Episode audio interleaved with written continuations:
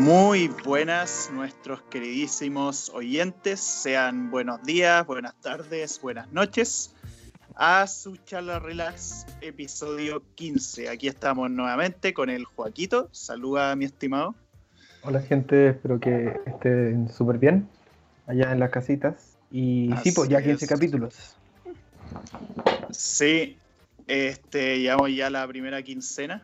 Eh, y pues eso, aquí estamos nuevamente con otro episodio para deleitarle su día. Eh, esperamos que estén muy bien. Antes de empezar, nuevamente quisiéramos agradecer a Radio F5 por poder apadrinarnos nuestro programa. Este, también les recomendamos ver los demás programas de Radio F5 como ¿Y qué wea pasó? Esto es Lucha, Chatas Podcast, una cosa y la otra, etcétera. Y por supuesto el programa en que está Joaquito, que parece chiste, pero es anécdota, que está re bueno. Así es. Hoy día lo que vamos a hacer va a ser hablar sobre videojuegos. Exacto. Eh, bueno, si ya van escuchando este podcast desde hace rato, saben que de los dos yo soy como el más friki, como el más metido con los juegos, como a nivel más profundo, por así decirlo. Pero yo no propuse el tema. De hecho, fue Joaquito el que le interesó esto y fue como, ya, pues, démosle. Creo que estábamos jugando PUBG cuando hablamos del tema. Sí, estábamos jugando PUBG y si no me equivoco, estábamos en el directo. Ah, puede ser, eh, ah, cierto. Eh, tengo, que, quiero promocionar que tengo Twitch. Me llamo Antonio en 1988. Eh, y nada, hago streams de vez en cuando. Ahora estoy con una serie de Dark Souls en directo, así que nada, para que me sigan y estén pendientes. Bueno, primera pregunta. que en realidad no es que sean puras preguntas, simplemente lo dije así para sonar bacán. De hecho, creo que la primera. Ah, no, ya. Ah, ah. bueno, juego. ¿Qué es un videojuego? Ya, un videojuego. Yo diría que las partes esenciales del videojuego es que, por un lado, tenga como esta parte interactiva, más o menos lúdica, que es lo del juego, y por otro lado, lo del video, que sea una plataforma virtual. Sí. ¿Sí? Más o menos. sí podría decirse que sí. Es como prácticamente es un espacio virtual que se define como juego por el hecho de que haces cosas en él. Porque claro, un juego, eh, algo que no es videojuego me refiero, eh, se supone que es una especie de actividad de entretenimiento que se usa para cumplir como ciertas metas, para competir con otras personas o simplemente para jugar de manera solitaria pero en este caso se aplica a un espacio completamente digital. Eh, yo creo que todos o casi todos hemos jugado, todos los que puedan oír esto, seguramente han jugado muchos videojuegos, ya sea en celular o en consola o en el computador. Este, Cualquier cosa que sea virtual y que se pueda jugar cuenta como videojuego, incluyendo el Uno Online. Eh, o cualquier juego de mesa trasladado al formato digital. Ahora, el tema con los videojuegos también es que no solamente, no solo tiene la dimensión de, interacción con el usuario, sino también tiene, digamos, mucho detrás, como la preparación, la creación de un videojuego. Eh, son cosas como que me llaman mucho la atención y más o menos por eso propuse el, tema del capítulo, porque sí, yo no juego muchos eh, videojuegos, pero sí me interesa como ver muchas de esas partes. Y aquí vamos a comenzar más o menos a entrar con, lo que tenemos preparado. es que eh, de los videojuegos, como Gonzalo decía, puede ser en el celular o en una consola o en un, eh, a ver, o en un computador.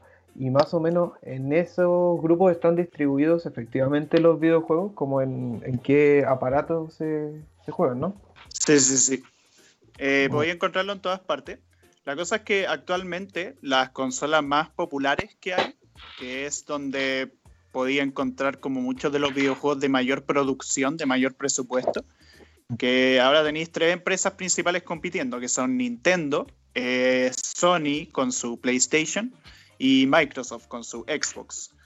Este, antes existieron otras, como por ejemplo las consolas de Sega, eh, las consolas de Atari también mm. y varias otras empresas, pero todas esas como que quedaron, quedaron ahí por tema de que fracasaron en ventas, perdieron mucho contra la competencia. Y muchas de esas empresas ahora se dedican a crear juegos para estas consolas, es decir, juegos que mm. son multiplataformas. porque cada una de las consolas tiene juegos que son exclusivos de sus consolas por un tema de que son creados por la misma empresa que hace el hardware. Ah, bueno, hay que establecer la distinción entre qué es hardware y qué es software. Software es lo que nos referimos como videojuegos o cualquier tipo de eh, herramienta digital que se use. Software también puede ser, por ejemplo, un programa de edición de videos. Eh, y también tienes lo que son los hardware. Son los computadores, las consolas, es decir, el aparato en el cual reproduces un software. Hardware también puede ser un reproductor de DVDs para ver películas, por ejemplo. Y bueno, como dato freak, el primer juego que se creó en la historia es uno de 1950, que es prácticamente el gato, el típico juego donde uno pone cruces y círculos, hecho en formato digital, que de hecho aquí tenía el nombre y se me olvidó. eh, Bertie the Brain, yo tengo. Ese, ya, Bertie the Brain. Después se creó Tennis for Two, que fue como el segundo juego de la historia, y a partir de ahí se empezaron a crear varios, varios jueguillos interesantes. Oye, eh, aclárame algo.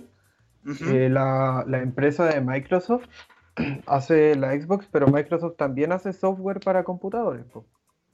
Sí, sí. De hecho, ellos son obviamente los dueños de Windows y muchos de los juegos que están en Xbox también están en computador. Y mm. claro, uno podría decir, ya, pero ¿por qué estos weones crean juegos para ambas cosas? O sea, ¿cuál es el punto de comprarme una Xbox si ya de por sí tengo un PC donde puedo reproducir esos juegos? Pero está el truco del precio, porque no es fácil tener un PC potente que te pueda correr todos los juegos, mientras que una consola suele ser más barata que un PC potente. Entonces, ahí mm. está como el truquillo. Claro, está como súper especializado el, la consola de videojuego está como hecha especialmente para el videojuego, así con las especificaciones técnicas y todo eso. Sí, sí. De hecho, por eso es mucho más fácil jugar en consola que en un computador, porque en un computador tenéis que armar muchas cosas, que si la placa base, tarjeta gráfica, procesador y toda una serie de cosas que no vamos a explicar aquí porque no es tanto el tema. Pero bueno, ya entendiendo lo que es un videojuego, ya entendiendo en dónde se puede jugar, que muchos de ustedes deben tener videojuegos. También obviamente tienes toda la plataforma de juegos de celular, que eso ya mucha interacción proviene ahí con la pantalla táctil o a veces con el teclado en caso de los celulares más antiguos. Y claro, esos son lo que serían los juegos, pero ¿qué ¿de qué está compuesto un juego? Está compuesto principalmente de mecánicas y de diseño. Empecemos por las mecánicas. ¿Qué, ¿En qué consisten, Joaquín? La, bueno, la, parte del videojuego como más importante es la interacción, que el usuario, la persona que va a jugar, vaya a ser capaz de efectivamente ejecutar el, el acto de jugar. Y eso eh, es las mecánicas. El videojuego está hecho para que el usuario ejecute las mecánicas o se desenvuelva en el entorno del videojuego. Entonces ahí tenemos los controles, cómo se usan los controles y qué es lo que hace cada control en la acción dentro del, videojuego. cada botón, más bien dicho. Claro, sí. ¿Y qué hace? ¿Qué hacen estos botones? ¿Qué, ¿Qué se puede hacer? Por ejemplo, en el Tetris las mecánicas son eh, que con tales controles se pueden girar las piezas, hay botones para guardar una pieza, otro botón para que caiga. Y esas son las mecánicas del Tetris, ¿no? Sí. Sí, aparte de Tetris, un muy buen ejemplo para explicarlo de manera bien básica, porque Tetris consiste en eso, en un juego de solución de puzzle en base a armar estos cuadraditos. Eh, entonces, como bien fácil de explicar eso. Y claro, aparte de las acciones que tú puedes hacer, también hay elementos en el juego que tú puedes llegar a usar. Por ejemplo, Pac-Man. En Pac-Man, eh, bueno, los controles son prácticamente la palanquita. Ahí con la palanca tú te mueves en un espacio en dos dimensiones y vas agarrando unas bolitas. Y el tema es que tienes que escapar de los fantasmas y agarrar todas las bolitas para ganar. Y el tema es que hay unos elementos que son las bolitas más grandes esas bolitas más grandes, al agarrarlas, puedes hacerle daño a los fantasmas eh, de manera temporal. Y eso se te indica por medio del sonido cuánto dura dicho poder. Y ahí tienes una mecánica que tiene que ver con qué poderes o qué herramientas que te pone el juego puedes usar. O sea que mecánicas compone eso, como los controles, lo que puedes hacer y qué puedes hacer con las cosas que te ponen. Sí, y de hecho con lo que tú dijiste sobre las pelotas que hacen, entre comillas, que puedas comerte a los Pac-Man, o sea, los fantasmas en el Pac-Man, eh, ahí mencionaste algo súper importante que es el diseño, que por ejemplo, cómo uno sabe cuánto tiempo le queda de este poder, de la pelota grande, es el diseño de auditivo del videojuego. Es que la música o el sonido está eh, hecho específicamente para, para interactuar y para comunicarle al, al usuario. Claro, y... ese diseño auditivo se mezcla además con el diseño visual, porque ahí tenéis que los fantasmas tienen como colores muy específicos cada uno, pero cuando tiene este poder de la bola grande, todos se ponen azules y además cambia la expresión de su cara. Y eso nos mete de lleno en, el, en otro elemento que tiene el videojuego, porque ya vimos las mecánicas y ahora vamos a ver el diseño del videojuego. Serán los elementos que vienen predeterminados, como prediseñados del videojuego, en el que es básicamente el marco en el que uno se instala como jugador.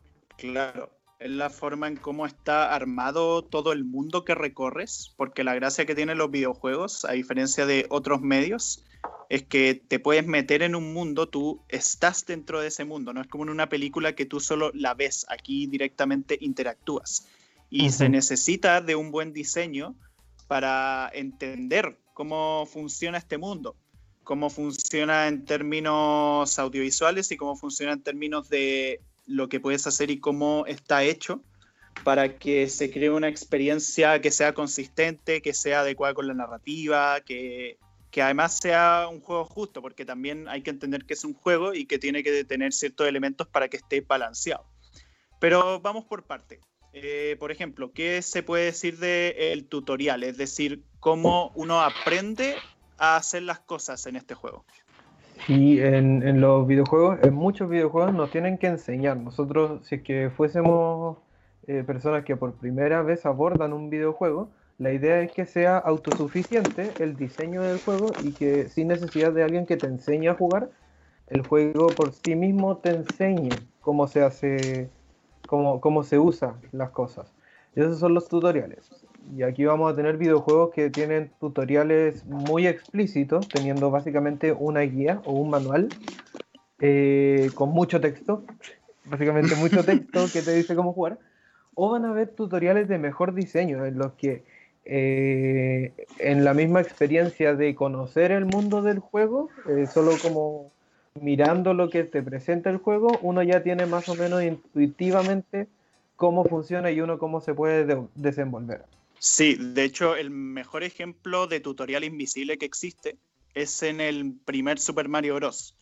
En el primer Super, Mario Bros. Eh, bueno, te presenta lo que es ya el fontanero en un espacio en dos dimensiones solamente podéis caminar de derecha a izquierda. Y la cosa es que al avanzar y probando los botones te das cuenta que ya, el A me sirve para saltar.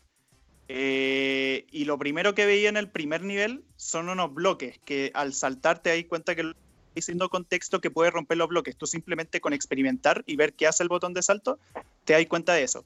Y veis que uno de esos bloques te saca un champiñón. Ese champiñón lo agarráis y te hacéis más grande, te hacéis más fuerte. Uh pero nadie te dice que te hace más fuerte. Claro, simplemente veis que es un objeto y tú vais hacia él y lo agarráis nomás. Y ahí cacháis qué es lo que hace. Inmediatamente después de eso aparece un Goomba, que son, son enemigos que parecen champiñones, pero son cafés. Onda, tú ves en el diseño visual que tiene una apariencia distinta al champiñón. Y la cosa es que ahí tú puedes identificar que a lo mejor y es un enemigo, porque aparte tiene ojo. Entonces le saltáis encima, pero si no te dais cuenta de eso y pensáis que lo podía agarrar, porque se mueve igual que el champiñón, te hace daño, pero no algo tan terrible, porque como agarraste el otro champiñón antes, solamente perdí un punto de vía y volví a tu estado enano. Oh, ¿Está todo pensado entonces? Sí, está todo pensado. Como que ahí te das cuenta como, ah, ya, bueno, fallé, eh, no caché eso, pero ahora que sé esto y no tuve una penalización de muerte, eh, entonces ahora puedo matar al bicho y entender que estos buenos son enemigos. Y mm. eso sin ninguna sola palabra. En eso, claro, además de mostrarte cómo el tutorial te muestra cómo, cómo el diseño del nivel, en el fondo, también está ahí implicado. Claro. cómo te posicionan los obstáculos para, para que sea intuitivo, cómo también gestionar los recursos, vaya aprendiendo. Sí, no, de hecho el tema de los tutoriales es algo súper interesante porque los juegos antiguos aplicaban muy bien el tema de los tutoriales invisibles por limitaciones técnicas. Por un tema de que como no se podían poner cuadros de texto muy extensos porque ocupaban espacio del juego, o sea, piensa que antes los juegos pesaban menos de kilobytes, pesaban bytes. este, O sea, no estoy tan seguro de esa información, pero creo que sí, o pesaban a lo mucho unos cuantos kilobytes, muy poquito. Entonces, claro, tenían que hacer otras medidas.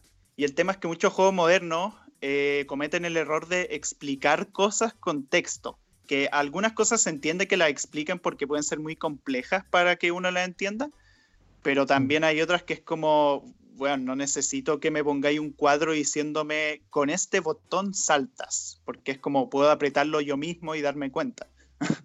Claro, y, eso, al final usa espacio, no, no, es funcional, es innecesario y arruina un poco la experiencia de juego también.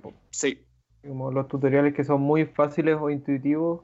Claro. Sí. De hecho, a mí me molesta mucho, ahora estoy jugando el God of War 2 y bueno, es impresionante la cantidad de veces que te detiene el juego para ponerte un texto diciéndote qué hace cada cosa nueva que agarras. Y es como, es súper molesto porque es como, a ver, ya me estás poniendo en un espacio seguro en que puedo experimentar con el nuevo objeto que agarré, sea un arma o sean, por ejemplo, las alas de Ícaro que te permiten planear. Y en vez de tú cachar eso, como saltar dos veces y después mantener X para planear, el juego te detiene en pleno momento en que lo haces para decirte, si haces esto podrás planear.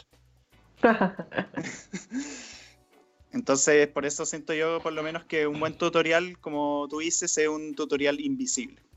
Mm. ¿Qué más tenemos, Gonzalo? Tenemos los niveles. Eh, ¿Cómo funcionan los niveles? Los niveles están compuestos de obstáculos, es decir, elementos que detienen tu progreso o por lo menos lo ralentizan y tienes que enfrentarte a ellos. Tienes lo que son los recursos, las herramientas que usas para ayudarte. Y ahí nuevamente vuelvo al ejemplo de Super Mario. Ahí tenía obstáculos los Goombas, tienes como recurso los champiñones para poder resistir dos golpes y no solo uno. Mm. Y el posicionamiento de enemigo es algo súper importante, sobre todo en un juego de plataformas, porque eh, los enemigos, según donde estén colocados, pueden significar un cierto tipo de amenaza o no tanto. ¿Qué ejemplo podrías dar, por ejemplo? Eh, no sé, pienso como dentro del Super Mario, y que estamos hablando de él, cuando hay enemigos más cerca de los bordes, yo siempre voy jugando y digo como, ah, acá debo tener como más ojos, no puedo como llegar y pasar, porque voy a necesitar ese espacio que el enemigo está usando. ¿Qué otras cosas, por ejemplo? También tenéis cosas como la interfaz, que interfaz se refiere a los elementos que tú puedes ver en tu pantalla, pero no es que se vea en el mundo. Por ejemplo, tu barra de vida, mm. eh, tu barra de magia, cosas así, tu contador de, de almas que tienes, por ejemplo. El contador de tiempo, por ejemplo, también. Claro, cuando son desafíos contra reloj siempre te sale como un relojcito en alguna esquina de la pantalla. Es muy importante la interfaz que no sea invasiva, y que sea simple de entender y que no sean como elementos tan grandes, como que mm. ocupen esquinas de la pantalla y no se pongan como tan encima tuyo y que esté lleno de datos en la pantalla. Eso pasa mucho con los MMO, por ejemplo. Con el WoW tengo entendido que la interfaz es medio caótica. Sí, un poco, pero la verdad uno se acostumbra igual. Pero sí, uno no tiene, por ejemplo, la posibilidad de disminuir el tamaño de la interfaz. Hay varios juegos que sí, que uno tiene la opción de, hacer la interfaz más pequeña. Y, eso ayuda también a, no perder visión. Sí, eso es muy importante. Y me gusta que hay juegos que reducen la interfaz al mínimo para meterte como más inmerso en la experiencia. Hay un juego de terror que se llama Dead, Space, que en ese juego tu contador de munición se ve en el arma como una pantalla virtual, porque es un juego de ciencia ficción.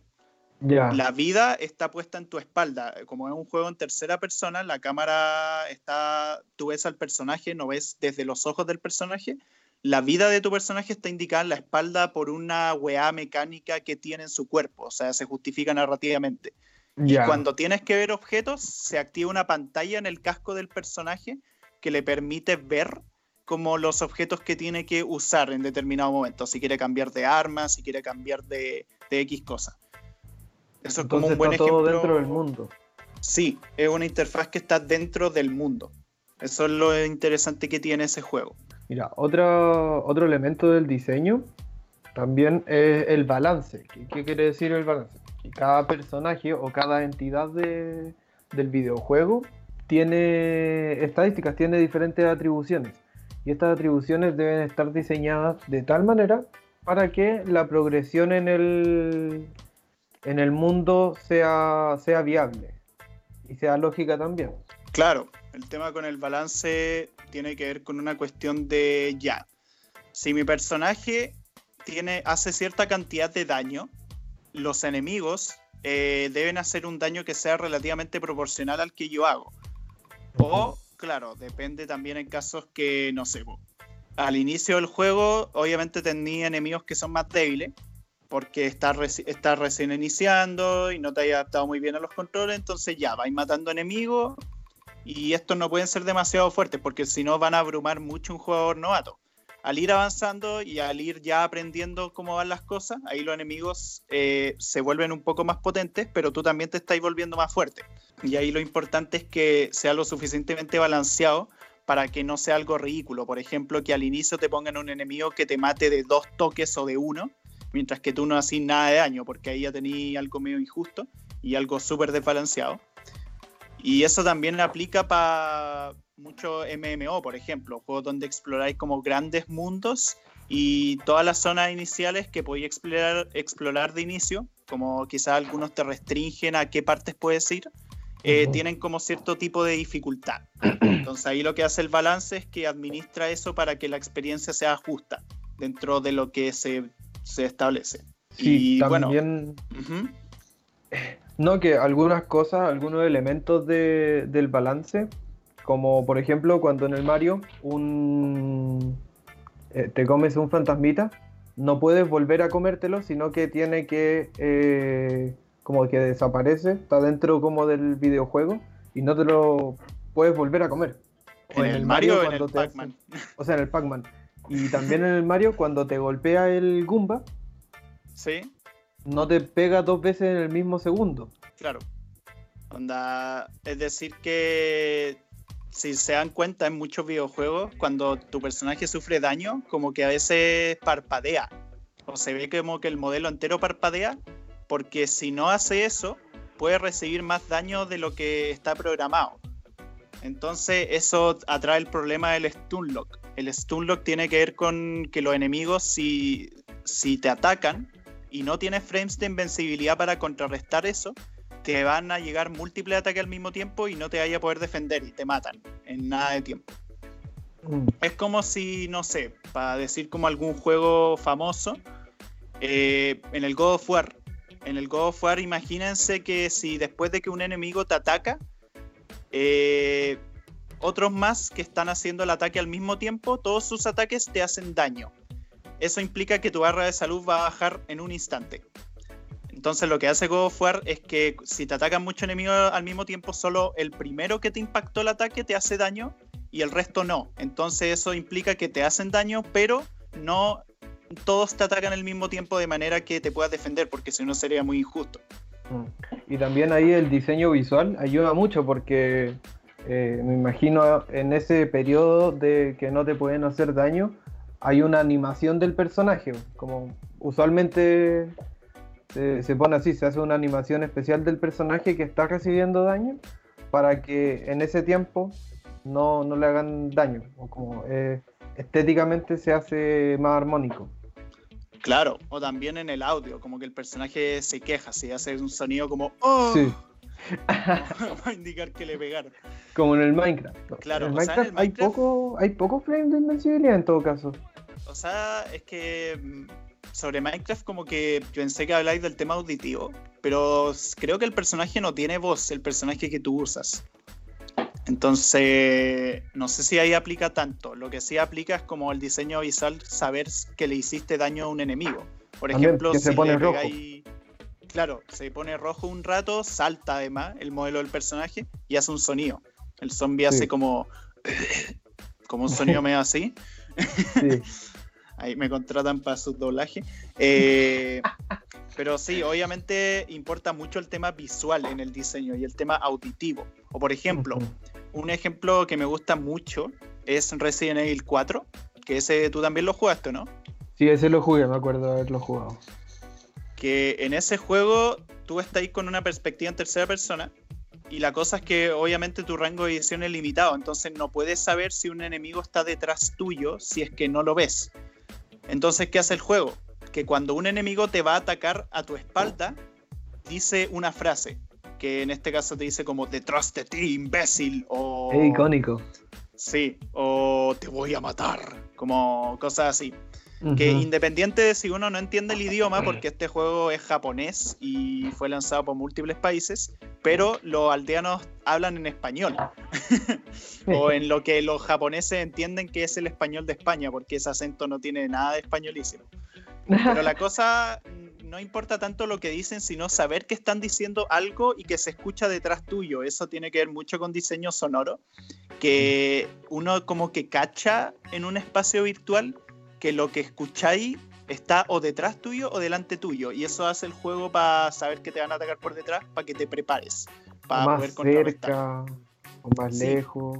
Por ejemplo, en juegos que son como ambientados en guerra, me imagino, los sonidos fuertes te dejan un, como un pequeño periodo de daño auditivo en el que te demoras de salir de ese aturdimiento, como con bombas eh, que te aturden, cuestiones así. Sí, sí, sí, sí. Otro elemento importante es a qué te enfrentan los enemigos. Mm. Como ahí que nos podéis decir de, de las amenazas. Eh, claro, es una forma más o menos de, representar en el videojuego eh, los obstáculos.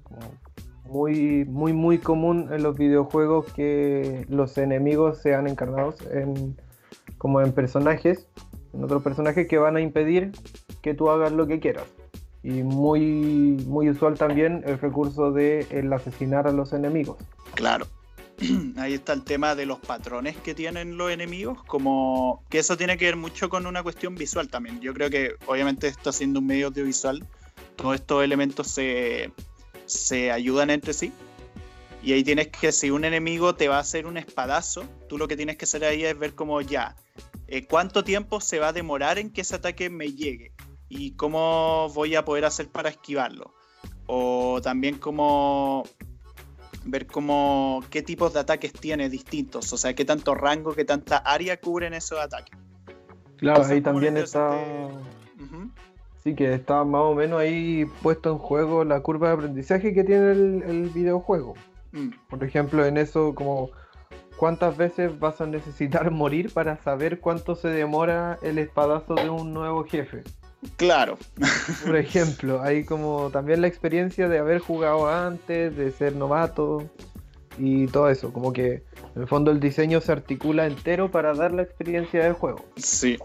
Y bueno, hablando de la muerte, que en, este en los juegos en general siempre hay un fail state, es decir, un estado de fallo que no necesariamente es muerte, no es que siempre el personaje muera, a veces simplemente pierde una competencia, como los juegos de carrera cuando quedas último eh, y cosas así. Entonces prácticamente nos referimos como a la penitencia que tienes por fallar como un desafío o algo que te presentan adelante y no lo pudiste hacer adecuadamente porque no comprendiste cómo hacerlo bien. Y el tema con la muerte es que se maneja distinto en cada juego. En algunos, si mueres, no es la gran cosa, simplemente te devuelven a un punto de control anterior, que los puntos de control son prácticamente momentos que el juego te indica que hay un punto de control y quiere decir que si mueres vas a volver a este punto hasta, hasta que se produzca el siguiente. Hay juegos en que eso no pasa tanto. Por ejemplo, no sé, en el Super Mario Bros. si mueres tienes que empezar todo el nivel de nuevo este, y si pierdes todas las vías, porque una cosa es ya perder una vía, pero si pierdes todas las vías, tienes que empezar el mundo de nuevo, que cada mundo consiste de varios niveles. Y se guarda el progreso, onda bien, sin importar si pierdes todas las vías, cuando terminas el mundo entero. Uh. Y bueno, otro ejemplo súper famoso es Dark Souls, que en Dark Souls, en ese juego, si tú mueres, pierdes todas tus almas, que tus almas son recursos que utilizas para subir de nivel y comprar objetos. y si mueres las pierdes todas salvo que las recuperes. Pero si vuelves a morir antes de recuperarlas, que se quedan siempre en el punto en que moriste, mueren para siempre. O sea, ya no tiene alma y todo el progreso que tenía se pierde. Eso implica matar a todos los enemigos de nuevo, lo que no es precisamente agradable. Y sobre los puntos de control, los puntos de control deben estar puestos estratégicamente en el mapa de, en el que uno está jugando, o más o menos aquello que dicta el terreno donde uno se puede mover o realizar las acciones. Y también un punto súper importante, el diseño del mapeo, yo creo que los puntos de control también están ahí entre medio, como entre, entre la muerte y el diseño de mapeo. Claro, el tema de los mapas, cómo están estructurados a nivel arquitectónico los niveles. Como el tema y también, si es que, por ejemplo, cuando en un nivel te estás terminando, te dan muchos recursos, te dan un punto de control y tú sabes como porque uno intuye el mapa también, eh, uno puede pensar como, oh, viene un jefe más difícil o viene un desafío, algo así. Sí, sí, sí, sí. También es muy importante en un mapa el tema de la densidad. Con densidad nos referimos como qué tan grande puede ser un mapa y ocurre que en muchos juegos tienes mapas que son enormes, pero ocurre que son vacíos, o sea, son amplios espacios, pero súper planos, que no hay nada interesante que explorar ahí. O tienes mapas que son densos, pero que cada espacio de ese mapa es chico, pero en ese espacio chico hay muchas cosas. Mm. Muchos terrenos por explorar, eh, un diseño vertical en el cual hay como muchas alturas, muchos pisos distintos, eh, muchos enemigos, muchas cosas. Eso también es muy importante, que la densidad eh, se maneja adecuadamente en un juego. Sí, hay muchos juegos que como podríamos decir un error de diseño que como tú dices, ah, hay, uno tiene que estar cinco minutos caminando para llegar a un objetivo y no pasa nada. Sí, sí, eso me ha pasado con, de hecho yo he abandonado muchos juegos por eso, porque son innecesariamente alargados como se vuelven muy latosos. Y bueno, hay varios elementos más. También tiene el tema de la economía, juego en que se maneja el tema del dinero, el tema de qué tanto cuesta como cierto, cierto objeto. Hay juegos que incluso aplican mecánicas de inflación, cómo esta incide en el mundo. O en los juegos multijugadores que la economía está tanto eh, decidida por el diseño original como por los mismos jugadores. Claro, o también pasa en ejemplos que, como multijugador, el, un juego muy polémico fue Star Wars Battlefront 2, el, la versión más nueva, sí, que en ese juego, para poder conseguir ciertos personajes, tenía que obtener cierta cantidad de puntos, pero para eso requería casi que más de mil partidas, porque eran tan ridícula el precio de los personajes, onda comprar a Dark Vader, no sé, que al final se volvía cansino porque teníais que jugar muchísimas partidas para poder recién, recién tener un personaje y obteníais muy pocos puntos. Entonces mm. era un desastre. Por eso la economía tiene que manejarse bien, que las cosas que sean caras tampoco sean casi que inalcanzables. Sí, pero que también valga la pena, o sea, que tenga un, un valor proporcional. Claro, claro. Que sean objetos que, si son muy caros, que sean cosas buenas, como un arma que sea súper poderosa, que haga mucho daño y todo eso. Y bueno, hay más, más partes del diseño, el diseño de las físicas del videojuego, el diseño de las posiciones de los botones. Mm. El tema del posicionamiento de los botones es súper importante porque tiene que adaptarse a cada control. Es muy distinto jugar en un control de Play que en un control de Nintendo 64, por ejemplo. Mm, sí, sí, sí, sí. Ahora último sí son más parecidos todos los controles. Como con, uno o dos análogos, con cuatro teclas y, y las otras que se adaptan como ergonómicamente a los dedos como los botones traseros. Claro, y eso fue avanzando con el tiempo, porque piensa que en los juegos antiguos antes ocurría que había dos joysticks, es decir, dos como palanquita, ¿Mm? pero ocurría que habían juegos que no utilizaban la palanca derecha para controlar la cámara, lo que era súper incómodo, sobre todo para juegos de disparo. Después eso se mejoró y con el tiempo ya tenemos controles mucho más cómodos que antes. Pero yo creo que ya hemos hablado como harto de mecánica y diseño, pasemos a los géneros. Sí, Los géneros, bueno, los videojuegos no todos tratan de lo mismo, no todos son iguales y por eso existe la necesidad de determinar los géneros o las categorías de los videojuegos. Y estas categorías pueden ser eh, de dos tipos, con dos determinantes. Y aquí vamos a ver primero los determinantes a nivel mecánico y en segundo determinantes a nivel estético. Vamos con los mecánicos primero, ¿no, Gonzalo? Sí, sí, sí. Eh, ¿Qué nos referimos como a nivel mecánico? O sea, juegos que se diferencian en base a cómo se juega. Eso como de manera muy simple. Tenéis juegos de plataformas, que son lo típico, Super Mario Bros., juegos como Sonic, eh, los Ratchet y Clank, cualquier juego que, en el cual tú uses un personaje que salte y se vaya moviendo por distintos obstáculos, cuenta como juego de plataformas, porque tú te paras sobre espacios en que puedes saltar y puedes colocarte y todo eso. Mm. Acá, por ejemplo, también estaría como juegos de celular, como el Subway Surfer. Sí. O como el Gravity Guy, era ese que eran como los Power Rangers que uno cambiaba la gravedad.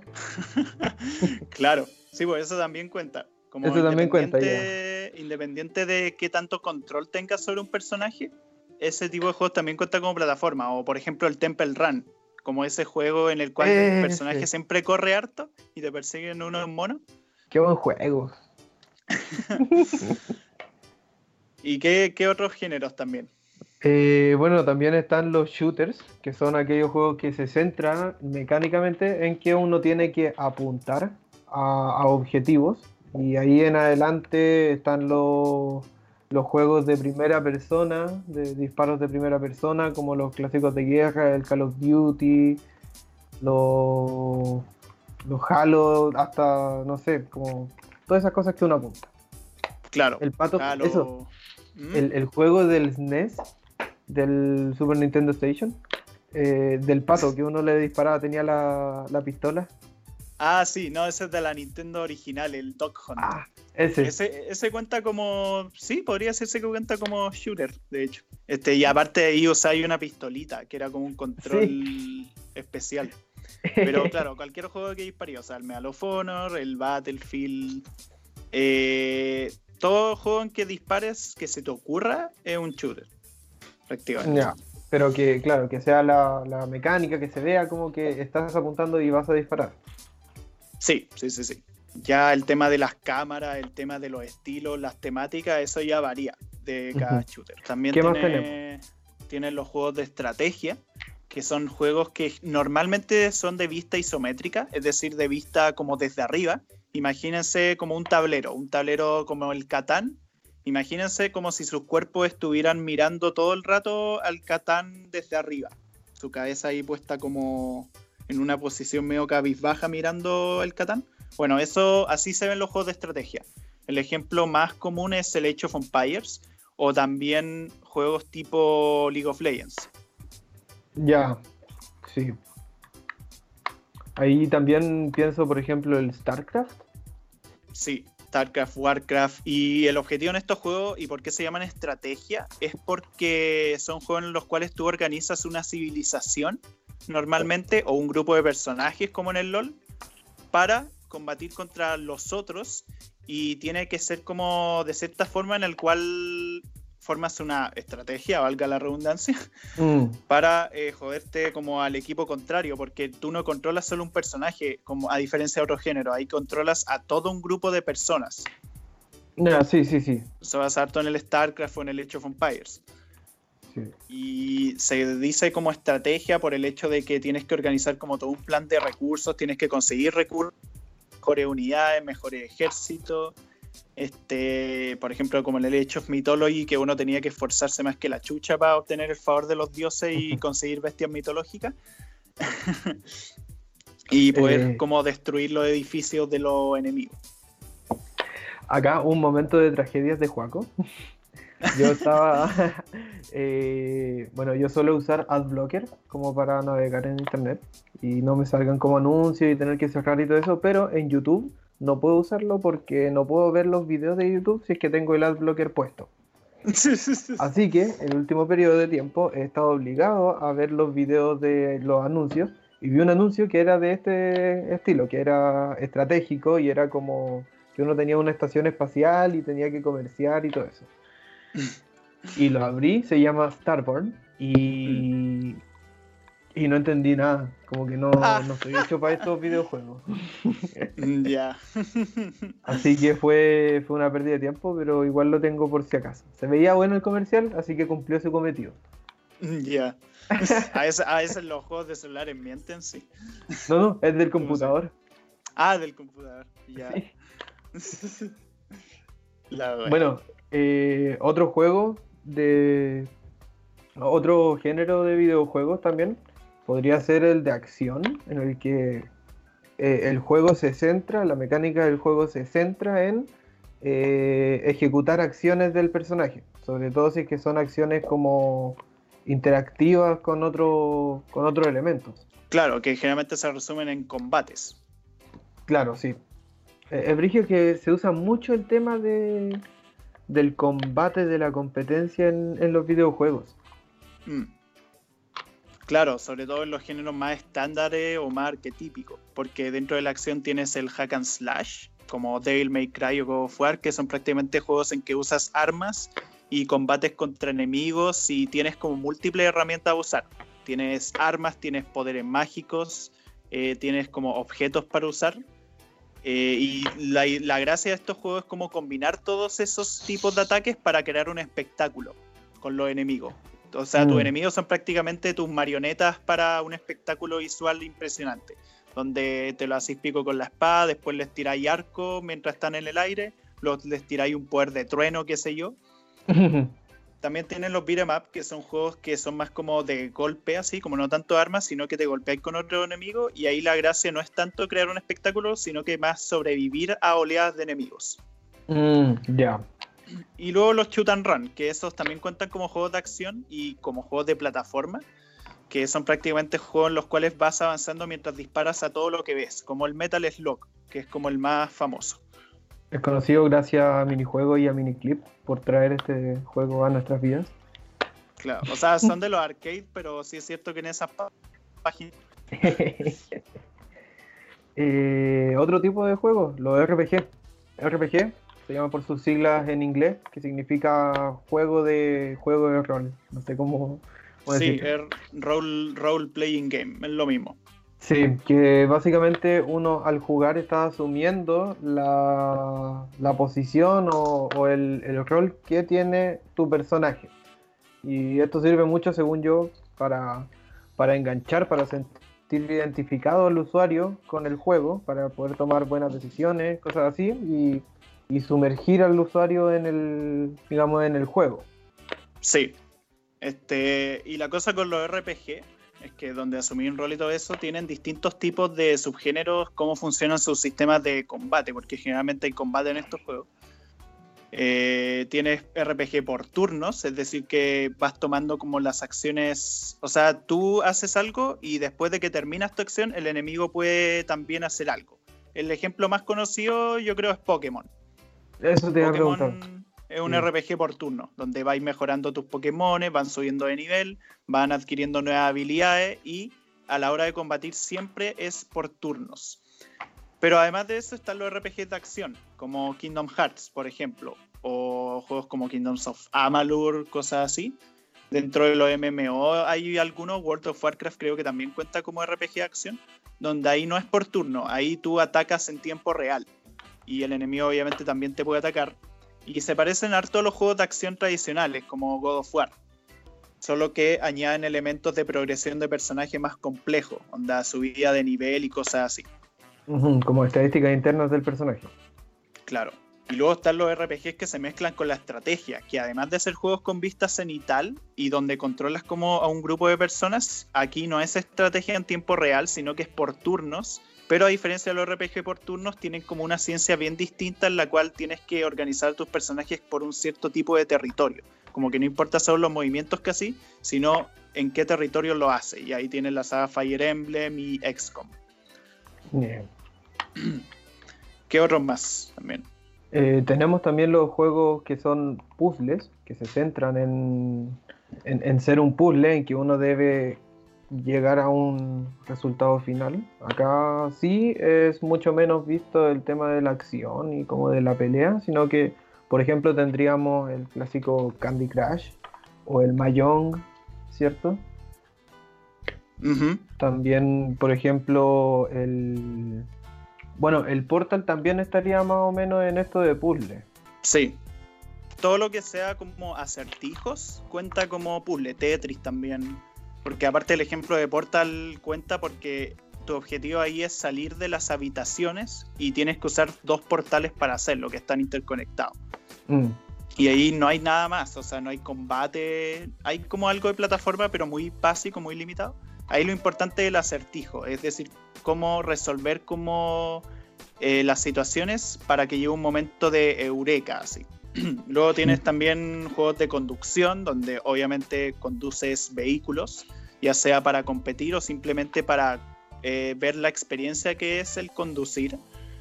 Obviamente tenéis ejemplos como Need for Speed, el Mario Kart, etc.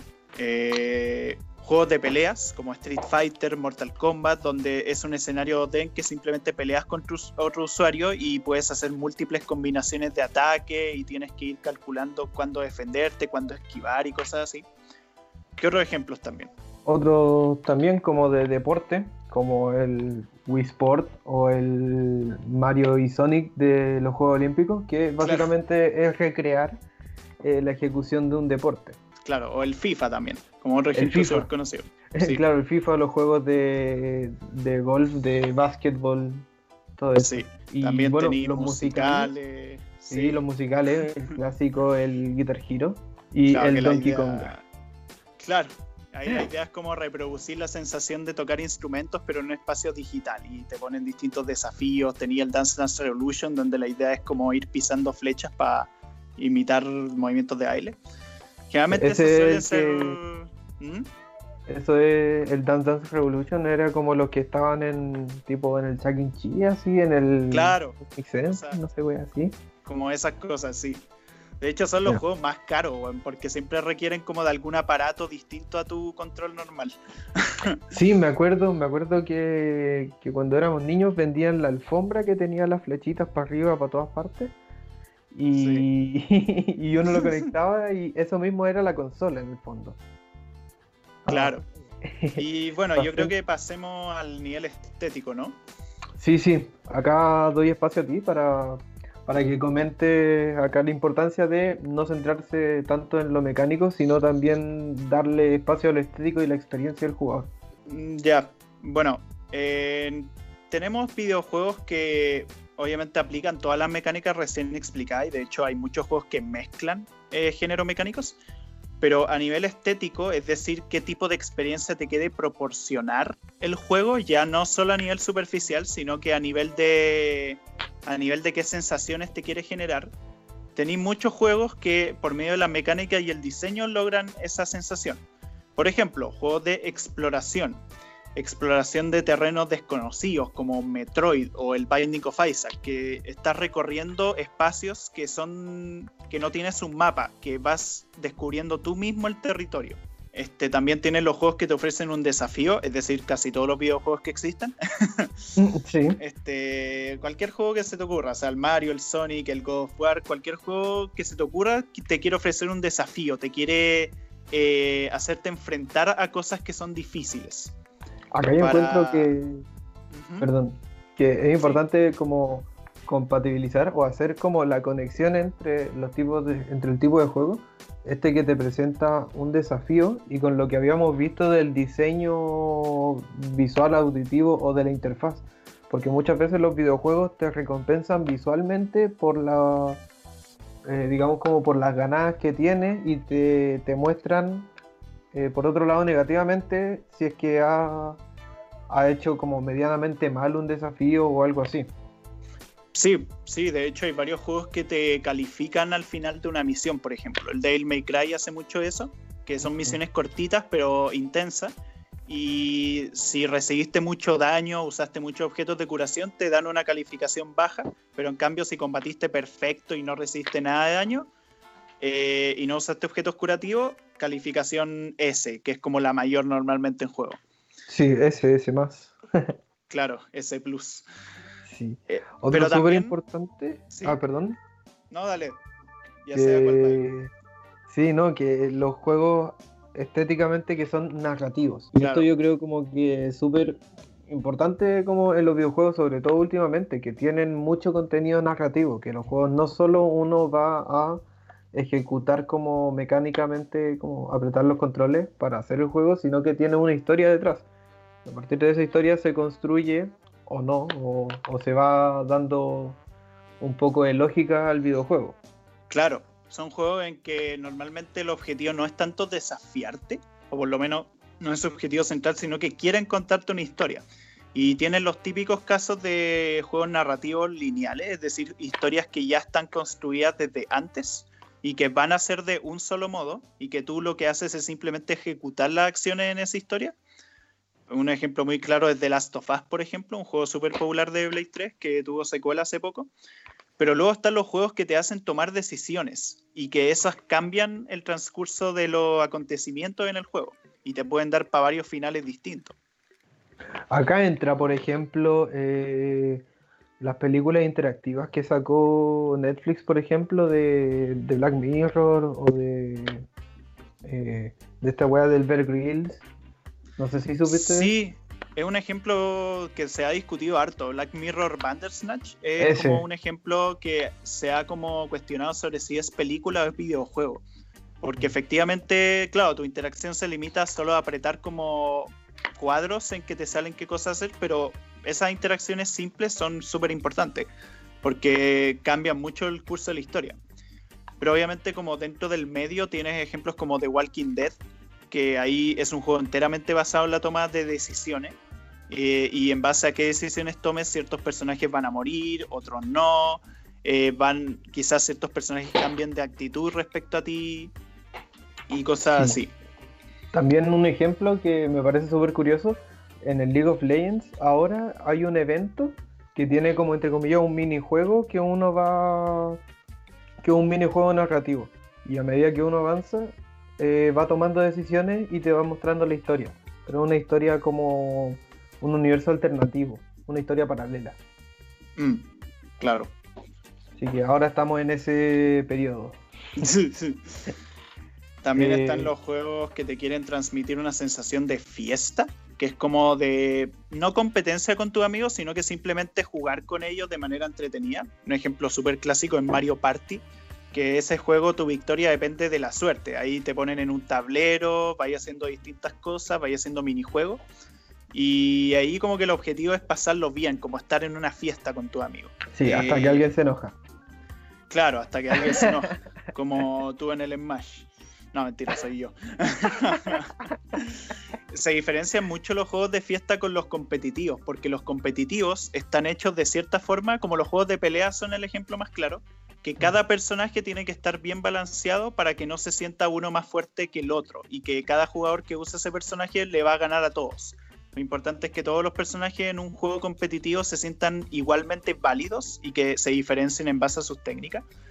Y el tema con los competitivos es eso, el querer competir con otro, el querer ganar una competencia, un torneo. Sí, ahí uno este, también puede valerse de la competencia y, ahí yo creo que cada persona sabe más o menos cuánto quiere competir y cuánto está dispuesto de dar. O sea, los juegos que se usan en competitivo no son exclusivamente competitivos tampoco.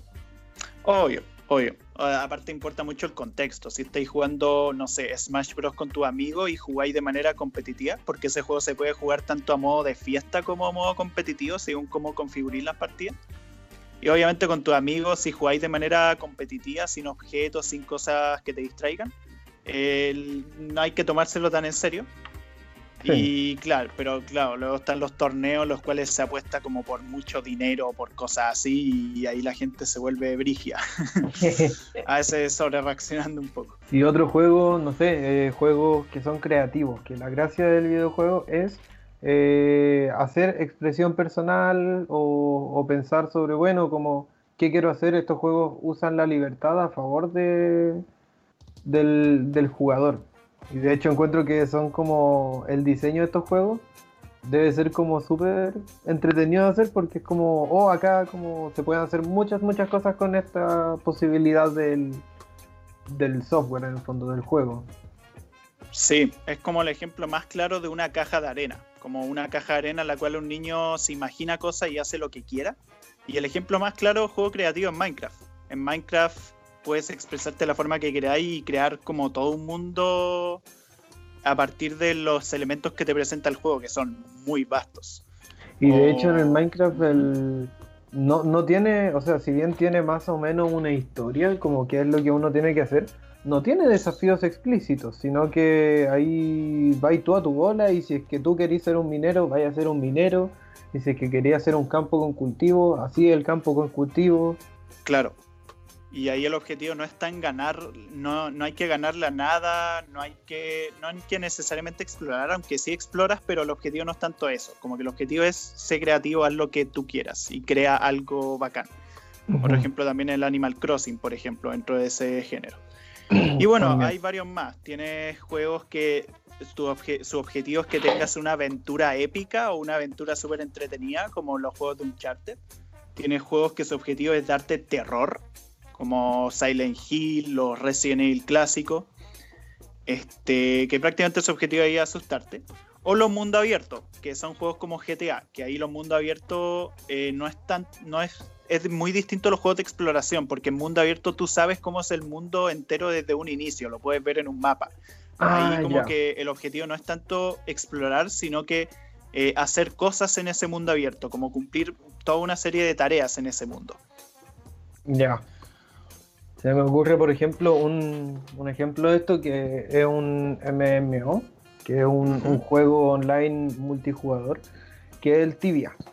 Un juego súper antiguo, me acuerdo que lo jugaba cuando era muy, muy niño, que es un mapa, es un mapa enorme, así, muy, muy, muy, muy grande, y, pero no, no todos los lugares son para estar, entre comillas. Ya existe el mapa predefinido y uno básicamente habita el mapa de acuerdo a sus posibilidades. Claro, y ahí también, además de hacer cosas en el mundo abierto, asumes un rol. Ahí se mezclan, como siempre, todos estos géneros.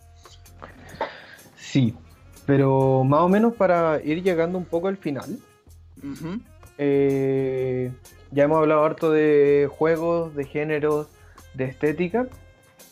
Hemos comentado también harto qué hace como que juegos estén bien diseñados o qué ejemplos son malos como diseños.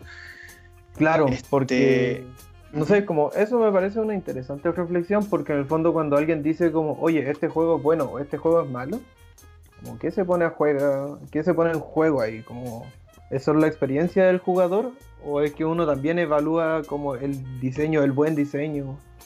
Claro, como que a veces uno evalúa si esto es consonante con la narrativa o si es justo como se, habla harto en videos de YouTube sobre videojuegos, a la hora de criticar, se aplica mucho criterio sobre eh, si algo es justo, si algo es injusto y todo eso. Y eso se cataloga como buen diseño, pero a veces buen diseño también puede implicar qué tan compleja es las decisiones narrativas que tomáis. Y ahí hay una pregunta muy importante que muchos diseñadores, muchos artistas se han preguntado, y es ¿qué importa primero a la hora de crear un juego? Onda, a la hora de iniciarlo. ¿Se importa primero crear el diseño o hacer primero la historia y a partir de la historia crear el diseño del juego y todo lo que compone al mismo? Esa es una pregunta súper interesante que vamos a dejar para el siguiente episodio porque en este capítulo hablamos harto sobre teoría, sobre cómo se hacen juegos y los elementos que lo componen, pero en el próximo queremos hablar sobre narrativa de videojuegos. Entonces ahí dejamos el adelanto y pues sí, eh, llegamos al final. Queremos agradecer a todas las personas que han llegado hasta aquí. Y bueno, invitarles también a escuchar el próximo capítulo, que más o menos ahí está el adelanto. Ya nos, metimos un poco en este tema, como en esta serie de dos capítulos sobre videojuegos. Agradecer también a la Radio F5 por, por apadrinar este podcast y nuevamente invitarles a escuchar los otros podcasts, el programa oficial, eh, Chatas Podcast y parece chiste, pero es anécdota. Así es. También quisiera promocionar nuevamente que, bueno, que tengo Twitch donde hago streams, eh, Antonio 1998. Tengo un canal de YouTube llamado Reflexiones Jugables, donde subiré, o sea, donde subo videos de ensayos, reflexiones críticas, etcétera, a distintos juegos. Próximo video se viene relativamente pronto, quizás lo suba el domingo, ahí estoy viendo.